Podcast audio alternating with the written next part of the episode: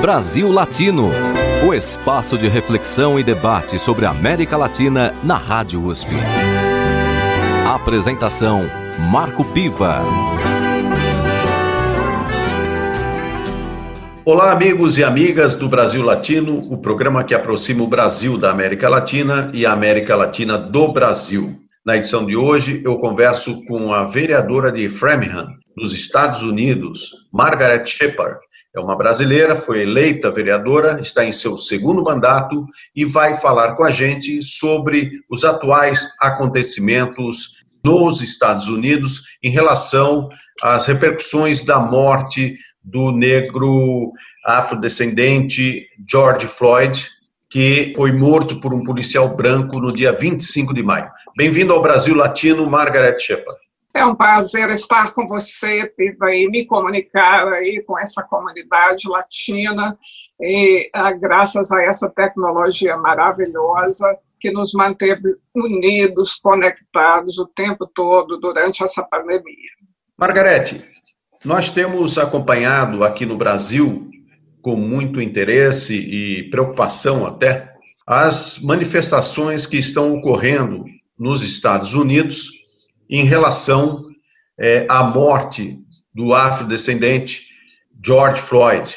Ele foi morto por um policial branco no dia 25 de maio, em Minneapolis, e isso gerou uma onda de protestos por todo o país. Eu gostaria da sua avaliação sobre o que está acontecendo nos Estados Unidos atualmente. Olha, o que a gente vê com relação a, ao, ao, tipo de governo repressivo que a gente está tendo nesse momento é como se a gente tivesse um caldeirão de leite fervendo e ninguém trabalhasse na temperatura para impedir que esse leite se transbordasse. Então, o nível de violência contra a comunidade é, afrodescendente, a comunidade negra, ele tem crescido e hoje ele é visto nas redes sociais e toca muito mais de perto a cada cidadão. Então é um momento muito difícil para os Estados Unidos, muito difícil para a comunidade afrodescendente de forma geral, e os, os ah, protestos têm acontecido, em maioria, de formas pacífica, mas a gente está vendo também um pouco de, da agressividade natural de uma comunidade inteira que tem sofrido a violência durante anos e anos. Essa é a nossa situação aqui. Especificamente na região de Boston, é, tem havido também esses protestos? Com certeza. Como eu te disse, na maioria, durante o dia, as manifestações pacíficas e uh, ao terminar, né, no, no, final das manifestações tem acontecido aí a, a, entrada de pessoas que não que não faziam parte daquela manifestação, com ações de quebra-quebra, com ações de roubo, com ações violentas. Estamos, inclusive, na minha cidade, que é uma cidade de 70 mil habitantes, bem pacífica, a gente está assistindo grupos virem de outras localidades fazendo manifestação aqui, ameaçando é, entrar em supermercados, ameaçando estar presente é, no centro, em frente à administração pública, com atitudes mais agressivas. Nós tivemos as manifestações organizadas e pacíficas é, dos políticos, dos movimentos sociais, mas nesse momento a gente recebe né, as notícias: olha, tem um grupo que está ameaçando, vem para cá. A polícia às vezes manda alguma mensagem dizendo evite estar em tal localidade durante um determinado período, um determinado horário. Então a gente está é, vendo aí pipocando essas, essas manifestações espontâneas, mas com, com um degree de violência. Né? E isso, isso, apesar de ser preocupante, não é uma coisa que a gente deva estranhar, porque é claro, né, se você coloca um animal acuado do, diante da parede, ele vai reagir, né? ele vai reagir agressivamente. É isso que está acontecendo aqui nesse momento. E até que ponto é, o, a intensidade dessas manifestações pode é, afetar a imagem do presidente Donald Trump? É interessante você dizer isso agora, porque eu acabei de receber aqui um Twitter né, do, do presidente, onde ele coloca assim: a minha administração tem feito mais pela comunidade negra do que o presidente Abraão Lincoln. Isso significa que realmente está afetando a, a a campanha eleitoral dele, porque se, se não tivesse, ele não estaria preocupado em se defender no Twitter, né, Marcos? É, a, a, o, o, desagrado né, da comunidade é visível nesse momento, não só da comunidade negra, mas de toda a comunidade, da comunidade imigrante, da, das outras comunidades é, organizadas. Ninguém é, está aceitando não só a ineficiência do governo, mas o fato do, do próprio ocupante é, do cargo máximo estar incitando a violência contra os manifestantes. Nesse sentido, você que pertence ao Partido Democrata, é, você acredita que isso vai ter algum efeito nas eleições de novembro? Eu acredito que tudo repercute em termos de eleições. O Covid vai repercutir. Ah, esse, essas manifestações vão repercutir. Nós temos hoje um, uma, uma visão de qual, de qual ah, partido está predominante, qual partido está na frente. Não, porque as coisas estão, a situação está em suspenso. Né? Realmente, o impacto que o Covid-19 e que essas manifestações vão ter com relação às eleições presidenciais de novembro, nós só vamos começar a sentir realmente daqui a um mês. Aí sim a gente vai poder fazer uma contagem e uh, observar de que forma esses, esses acontecimentos estão influenciando na posição do eleitor e também a dificuldade que a gente vai ter com relação ao encaminhamento físico das eleições, se a gente não tiver é, o controle do, do vírus em todos os estados. Né? A gente tem trabalhado aí na perspectiva do voto pelo correio, para que realmente dê a oportunidade de todas as pessoas participarem dessa eleição. Então, é, é, é são, são aspectos que vão definitivamente influenciar no resultado. O presidente Trump tem feito mensagens é, ameaçando o uso do exército para conter as manifestações. Inclusive, ele usa o termo terroristas domésticos para se referir, não sei se a todos os manifestantes, mas pelo menos a parte deles.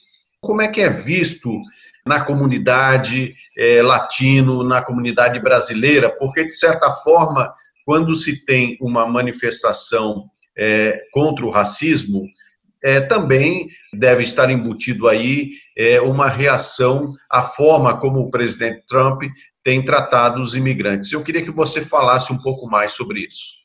É, a resposta do ocupante da, da Casa Branca tem sido essa, de criminalizar aqueles que ele entende que estarão contra eles como no caso dos imigrantes. Ele criminaliza, ele chama os imigrantes de, de pessoas que estão aqui para uh, usufruir do país, são ladrões, são, são criminosos, e a mesma coisa agora ele está tentando fazer com os manifestantes é, com relação à morte de Floyd. Mas a oferta dele de colocar a Guarda Nacional, por exemplo, foi recusada pelo governador de Massachusetts, que é um governador republicano.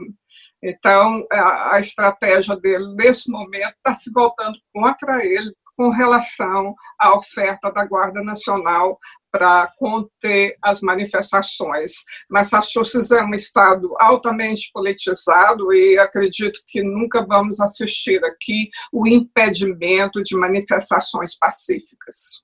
Especificamente na sua cidade, é, existe toque de recolher ou a situação está mais tranquila?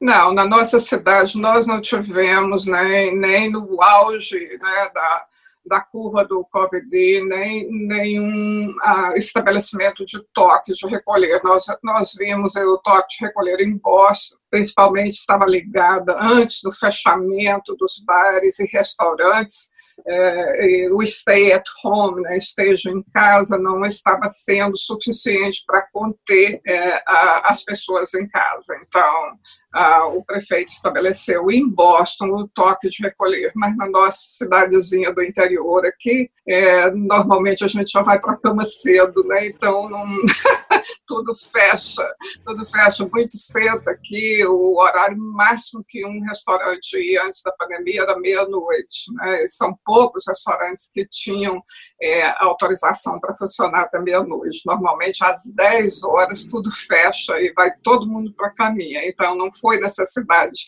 necessário né, que a prefeita tomasse essa medida. Tá bem, Margarete, nós vamos encerrar agora este nosso primeiro bloco da entrevista para o Brasil Latino, tocando a música Vitoriosa de Van Lins, que, de certa forma, é também uma homenagem a você, Margarete, que saiu do Brasil há 27 anos, foi para os Estados Unidos e hoje é uma personalidade importante na vida comunitária de Framingham. Muito obrigada, Marcos. Brasil Latino.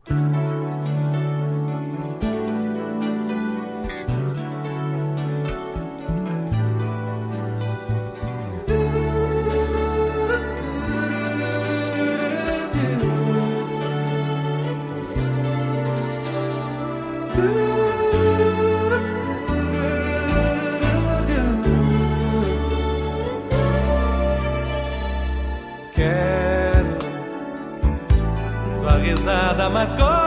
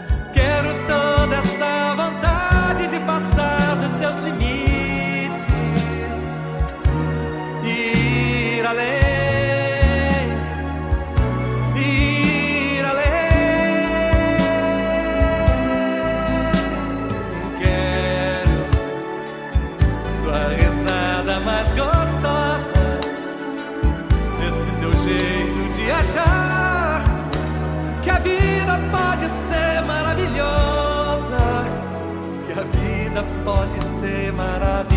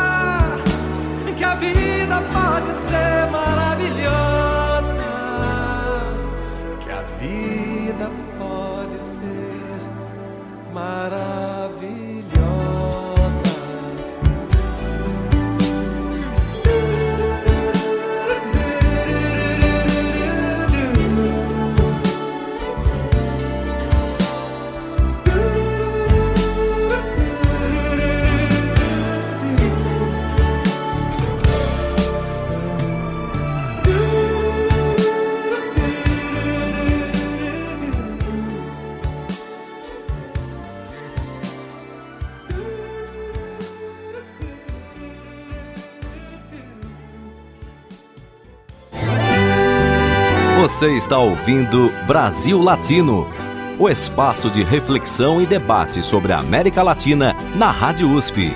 A apresentação: Marco Piva. E voltamos com Brasil Latino. Na edição de hoje, eu entrevisto Margaret Shepard, vereadora brasileira em Framingham, na região de Boston. Ela está em seu segundo mandato e tem uma atuação junto à comunidade da região de Boston, na sua cidade, e estamos conversando sobre os últimos acontecimentos nos Estados Unidos em função do assassinato do George Floyd, um negro que foi morto por um policial branco. Margaret, você que tem uma atuação junto à comunidade brasileira e também latino-americana, que é muito forte aí na região, eu gostaria que você é, falasse um pouco para nós sobre como essa comunidade é, está se engajando ou não nesses protestos é, em função da morte do George Floyd. Nós temos uma, um segmento da comunidade mais jovem, de universitários engajados com os movimentos sociais que estão tendo uma participação mais ativa nas manifestações pacíficas também, a parte da comunidade que é engajada politicamente, tem atendido a essas manifestações, mas a maioria da comunidade brasileira, ela apenas está acompanhando as notícias através das redes sociais, principalmente, e a gente percebe um grau de confusão e dificuldade para entender na realidade o que está se passando nesse momento, né? O porquê de tanto de tanta violência durante esse, essas manifestações. Então, a gente está procurando aí fazer um trabalho de informação, de esclarecimento, porque sempre a maior dificuldade que a gente tem, Marco, é a questão da língua.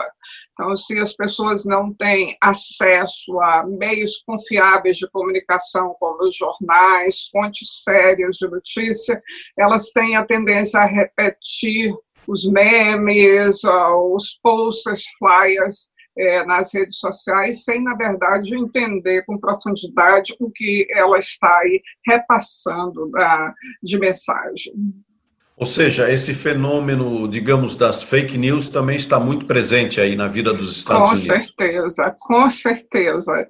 E esse tem sido uma, uma parte grande do meu trabalho e uma preocupação constante desde sete anos atrás de trazer essa informação é, séria em português para que a nossa comunidade possa realmente é, se educar para entender e ter a capacidade crítica de analisar a notícia, de perceber quando ela tem uma notícia que é montada, quando ela tem uma notícia que está sendo manipulada. Mas não é um processo fácil, Marcos.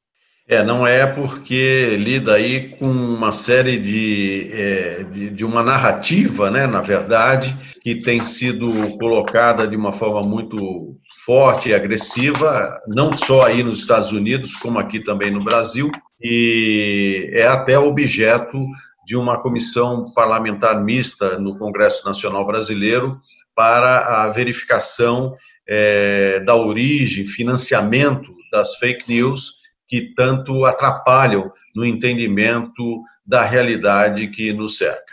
De qualquer forma, Margaret, é, você que tem essa longa trajetória nos Estados Unidos, é, já certamente está mais por dentro né, dessa problemática do racismo nos Estados Unidos.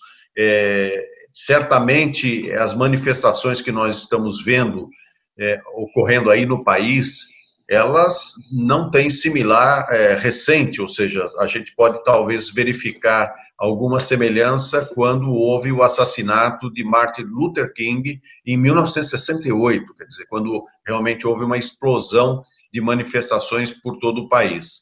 Nesse sentido, é, a morte pela polícia de negros não é um fato é, incomum ou raro aí nos Estados Unidos. É, até que ponto você acha que esse episódio em si do George Floyd ele poderá é, trazer uma nova visão, uma nova postura da sociedade norte-americana em relação ao problema do racismo? Olha, eu acho que o momento é muito oportuno para que a comunidade pressione sobre a necessidade de mudança é, desse racismo sistêmico dentro do corpo policial americano. É, nós temos problemas também, não só com relação à comunidade negra, mas nós temos problema com relação à comunidade imigrante, por exemplo, durante a pandemia, eu recebi é, reclamações de brasileiros na, nas prisões de imigração que estão sofrendo mal, maus tratos, que estão sendo, tendo seus direitos de, de uh, mínimos básicos higiênicos ah, impedidos. Então, essa, essa é uma história constante do perfil é, da polícia americana. E, nesse momento, esse, esse grau de manifestações e de insatisfação, com certeza, vai trazer muitas mudanças políticas para o país, se Deus quiser, mudanças positivas no, a respeito do sistema judiciário e do treinamento e ação das polícias. Você localiza essa ação é, violenta da polícia em relação aos negros e aos imigrantes de uma forma geral nos Estados Unidos ou são estados específicos onde isso acontece? Eu acho que há estados em que isso é mais gritante, é mais visível, mas de forma geral, principalmente é, depois da, da, última eleição presidencial, onde o discurso do governo federal ele, ele incita esse tipo de, uh, de atitude com relação ao policial, isso está acontecendo em todos os estados, é generalizado, e a gente tem lutado muito contra isso, a nível, inclusive, das cidades pequenas, como a minha, para que a gente realmente é, resgate o processo de uh, modernização que a gente estava tendo com relação a essas ações policiais, a esse discurso e essa forma de tratamento das minorias no país.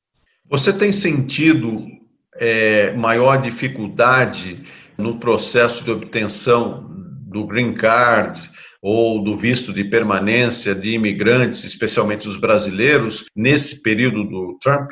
Ah, com certeza. Nós tínhamos, para você ter uma ideia, é, um processo de cidadania, por exemplo, um indivíduo que já tem o green card, já tem o tempo suficiente para se tornar cidadão, que antes do governo Trump estava durando 60 dias, hoje vai de um ano e meio até dois anos.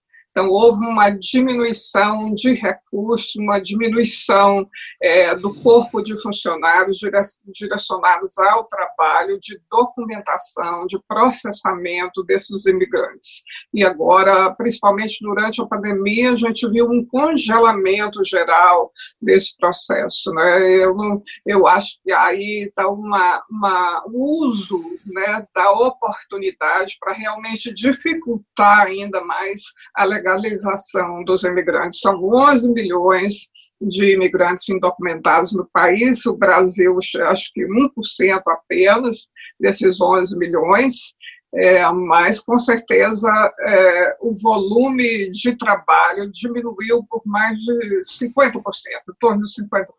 No total, é, se você tiver esse dado para nos dar, é, quantos brasileiros vivem nos Estados Unidos? Olha, nós temos uma estimativa oficial de cerca de 1 milhão e 100, mas é, é, é apenas uma estimativa porque fica muito difícil para a gente ter um número oficial é, mais real, principalmente nos últimos três anos, que a gente está assistindo uma entrada maior de brasileiros é, no, nos últimos dois anos, especificamente, a gente estava comparando a quantidade de entrada com o que aconteceu em 1990 a 94, um volume enorme é, de brasileiros atravessando a fronteira, o que é, foi uma novidade, porque a gente não tinha nessa quantidade anteriormente, a gente tinha muitos brasileiros que vinham com visto e, e ficavam depois da permanência, né? tínhamos brasileiros brasileiros que vinham atravessar a fronteira, mas não num número tão alto como a gente viu nos últimos dois anos. Você que tem um trabalho junto à comunidade brasileira, é, Você recebe muitos pedidos de ajuda é, para intervir em situações de desrespeito aos direitos humanos? Muito, muito. Aqui, por exemplo, durante a pandemia, a gente trabalhou na necessidade básica da comunidade que não foi assistida pelo governo federal, tanto imigrante como não imigrante, mas as pessoas que não tiveram acesso ao seguro-desemprego, que não receberam o estímulo econômico. Só numa uma instituição brasileira ela atendeu quase mil famílias, distribuindo cestas básicas semanalmente.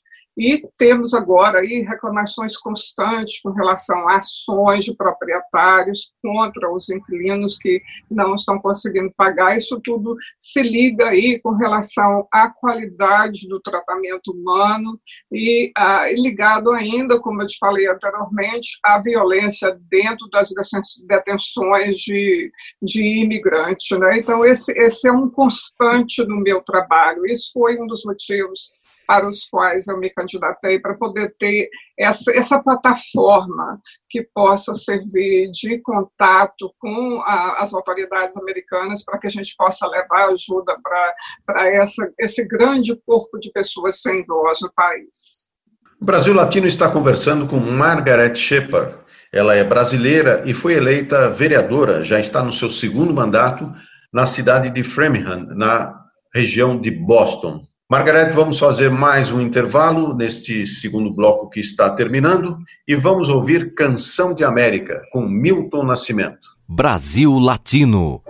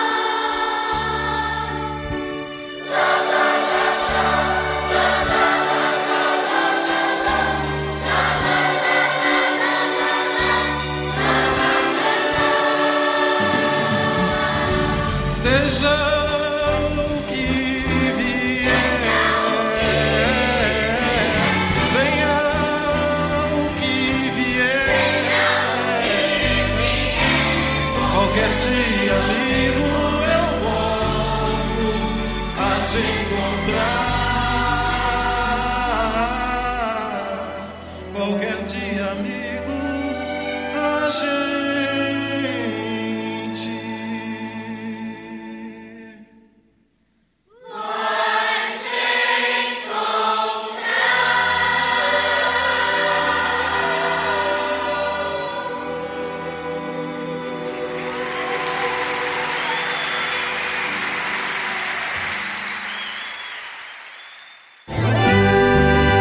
Você está ouvindo Brasil Latino, o espaço de reflexão e debate sobre a América Latina na Rádio USP. A apresentação: Marco Piva. E voltamos com Brasil Latino. Na edição de hoje, eu entrevisto Margaret Shepard. Ela é brasileira, está há 27 anos nos Estados Unidos e está em seu segundo mandato como vereadora na cidade de Framingham, na região de Boston. Margaret, como é que é o trabalho de uma vereadora numa cidade como Framingham, que tem 70 mil habitantes? Você tem salário, você tem jetons, você tem carro à disposição ou é um trabalho mais voluntário? Na verdade, é um trabalho mais voluntário. A gente tem uma ajuda de custo de 5 mil dólares por ano, que depois dos descontos chega a 80 dólares por semana. Né? Esse dinheiro a gente utiliza para gasolina, para postagens, é, para realmente ter condição de estar em contato com os eleitores. Ou seja, que você não tem um salário. Não tem salário, não tem escritório, não tem carro, não tem nada. É. Só a boa vontade. E, e, quantos vereadores tem na sua cidade? Nós temos 11 vereadores, nove são por distritos e dois que são eleitos pela cidade toda. E você foi eleita por um distrito ou pela cidade toda? Pelo meu distrito, um distrito de 6 mil habitantes. Nesse sentido, você é a única imigrante ou tem mais pessoas que compõem a Câmara de Vereadores é, da sua cidade que são imigrantes? Durante o meu primeiro mandato, eu era a única imigrante nascida fora do país. Nós tínhamos aí descendentes de italianos é, descendentes de porto-riquenhos, mas nascidos no, no país. Eu era a única nascida fora do país. Nesse mandato, a gente já tem mais um latino, é, e ele na, também nasceu fora do país e, e, foi educado aqui. E uma novidade, Marco, ontem a gente elegeu o primeiro deputado brasileiro nos Estados Unidos, aqui em Massachusetts. Quem é? O nome dele é Danilo Sena. Ele trabalhou por muitos anos como é, secretário do senador Jamie Eldridge, que é um senador democrata progressista, um dos maiores defensores da comunidade imigrante. Então, Danilo é altamente preparado para nos servir é, no Palácio do Governo, porque ele já está habituado, já conhece a tramitação e tem de, é, bandeiras progressistas e defende o imigrante. Me ajudou muito muito na minha caminhada e eu estou muito feliz com essa eleição, que é o resultado do trabalho do Brasilis for Political Education. Quando eu fui eleita, eu falei que eu seria a primeira, mas não seria a última. Hoje nós já temos no Estado mais duas é, vereadoras brasileiras, mais dois membros do comitê escolar e agora um deputado. É, isso é muito importante para a defesa das bandeiras dos imigrantes, não só os brasileiros, mas das bandeiras dos imigrantes e também as bandeiras é, que dizem respeito aos direitos humanos. E aí eu quero entrar é, num assunto que você certamente está acompanhando também, porque apesar de morar há 27 anos nos Estados Unidos, você também é, acompanha a realidade brasileira, tem muito contato é, com essa realidade.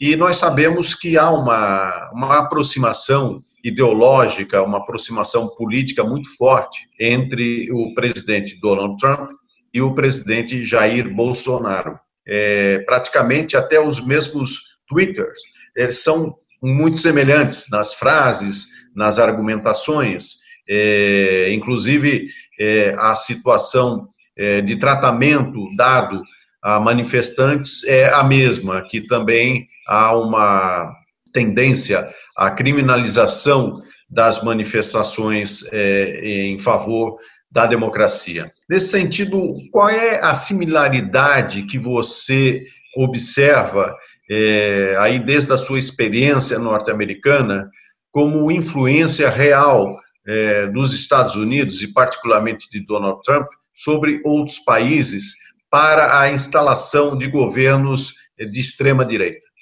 Olha, em primeiro, infelizmente, né, o que você afirmou é real. Né, o discurso dos dois presidentes uh, dos meus países, né, eu tenho a dupla cidadania, é, o discurso é similar.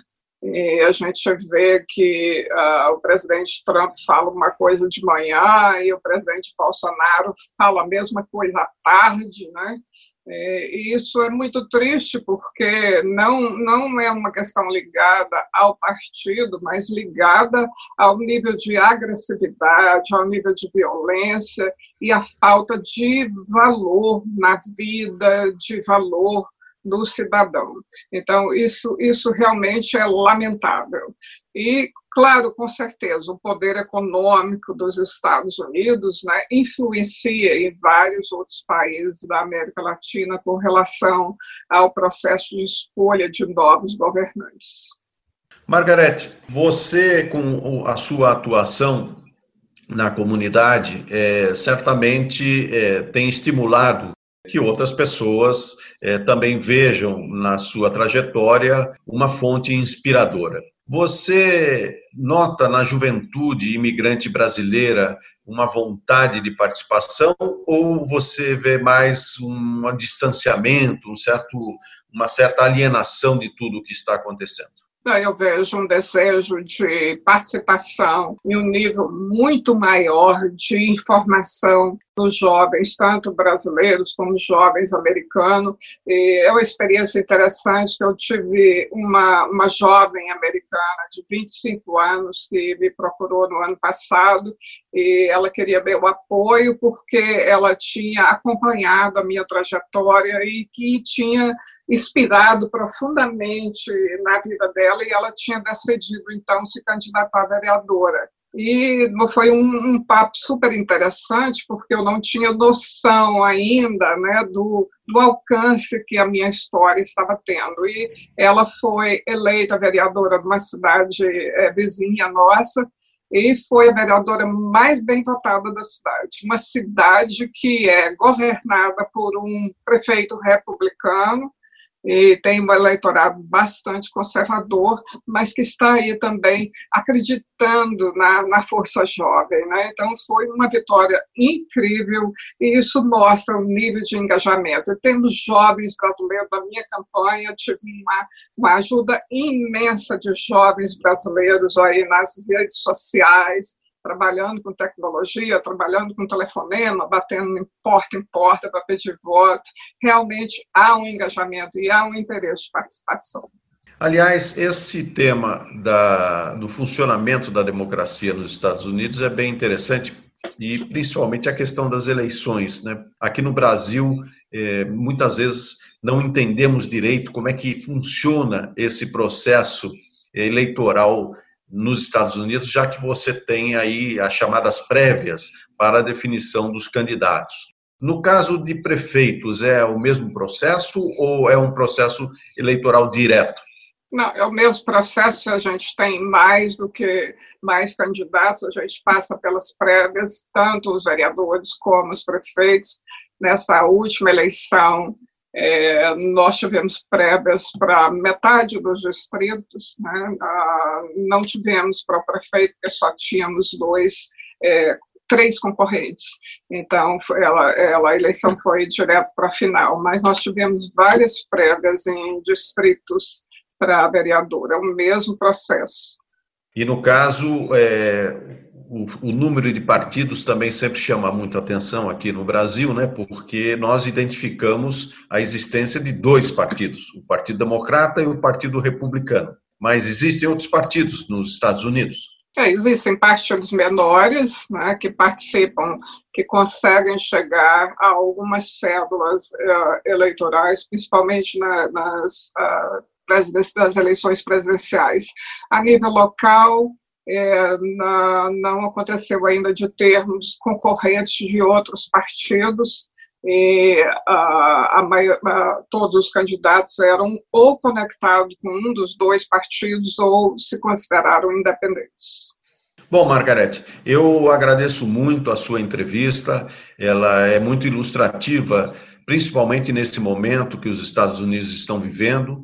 Nós temos a problemática do racismo aqui no Brasil muito forte também, embora é, as diferentes e sucessivas mortes de negros talvez não mobilizem ainda a sociedade brasileira. Recentemente tivemos um menino de 14 anos, o João Pedro, que foi assassinado por forças policiais dentro de casa, é, quando brincava com seus primos.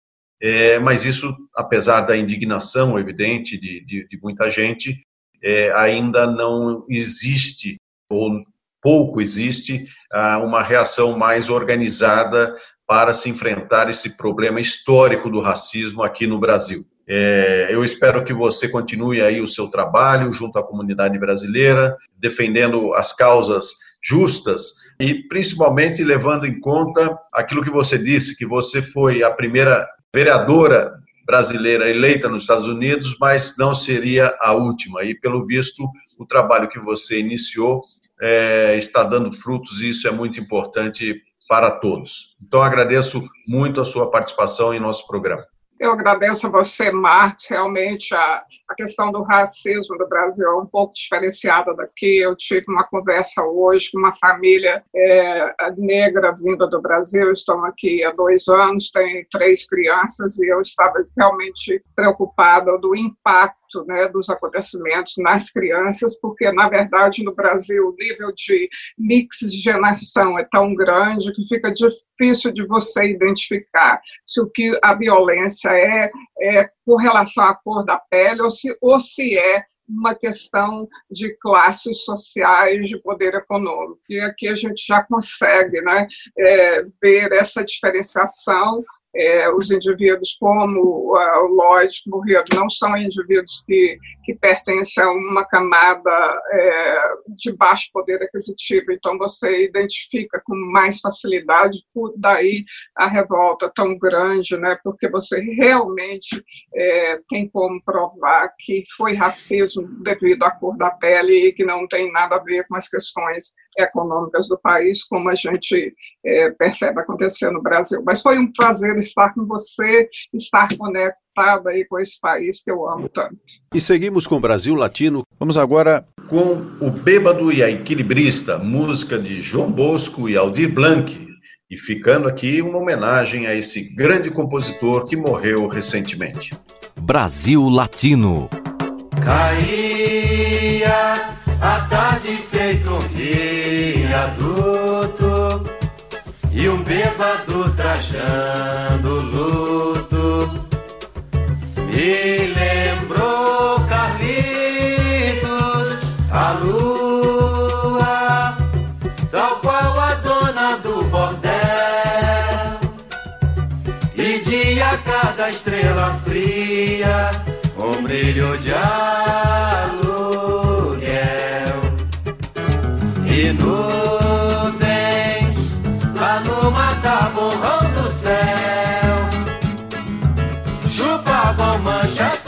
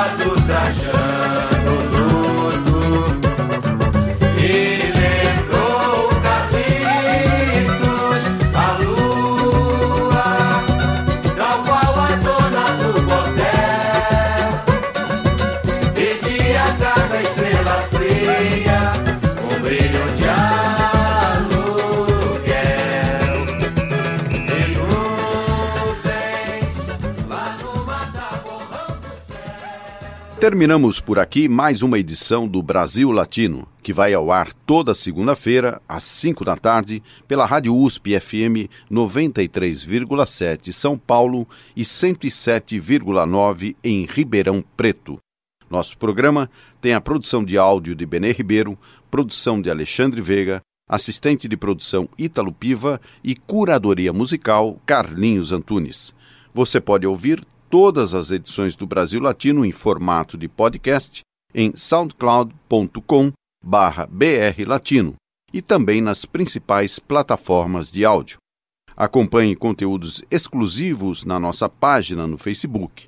Basta procurar por Brasil Latino.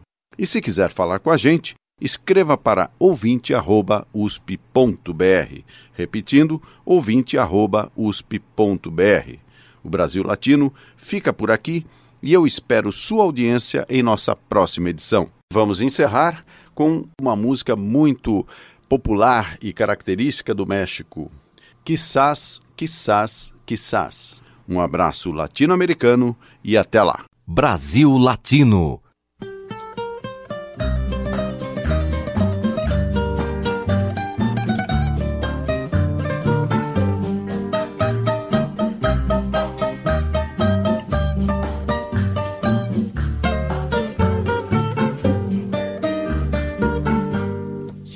que te pregunto que cuándo, cómo y dónde, tú siempre me respondes, quizás, quizás, quizás.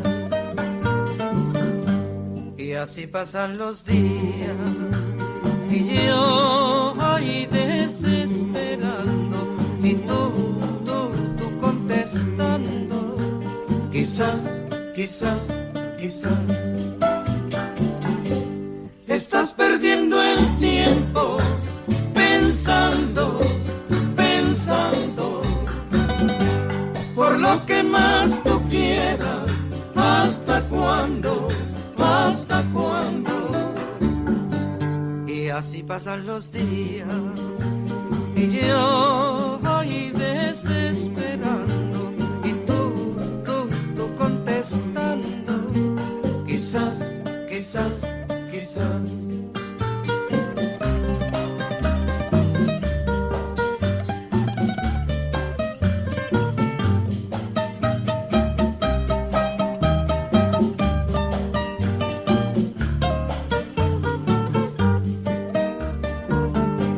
Siempre que te pregunto que cuándo, cómo y dónde, tú siempre me respondes, quizás, quizás, quizás.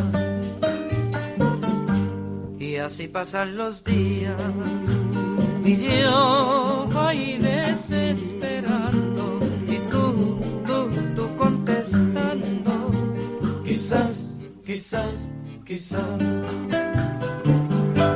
Estás perdiendo el tiempo pensando, pensando lo que más tú quieras. ¿Hasta cuándo? ¿Hasta cuándo? Ay, así pasan los días y yo voy desesperando y tú, tú, tú contestando. Quizás, quizás, quizás. Quizás, quizás, quizás. Quizás, quizás, quizás. Você ouviu Brasil Latino, o espaço de reflexão e debate sobre a América Latina na Rádio USP. A apresentação Marco Piva.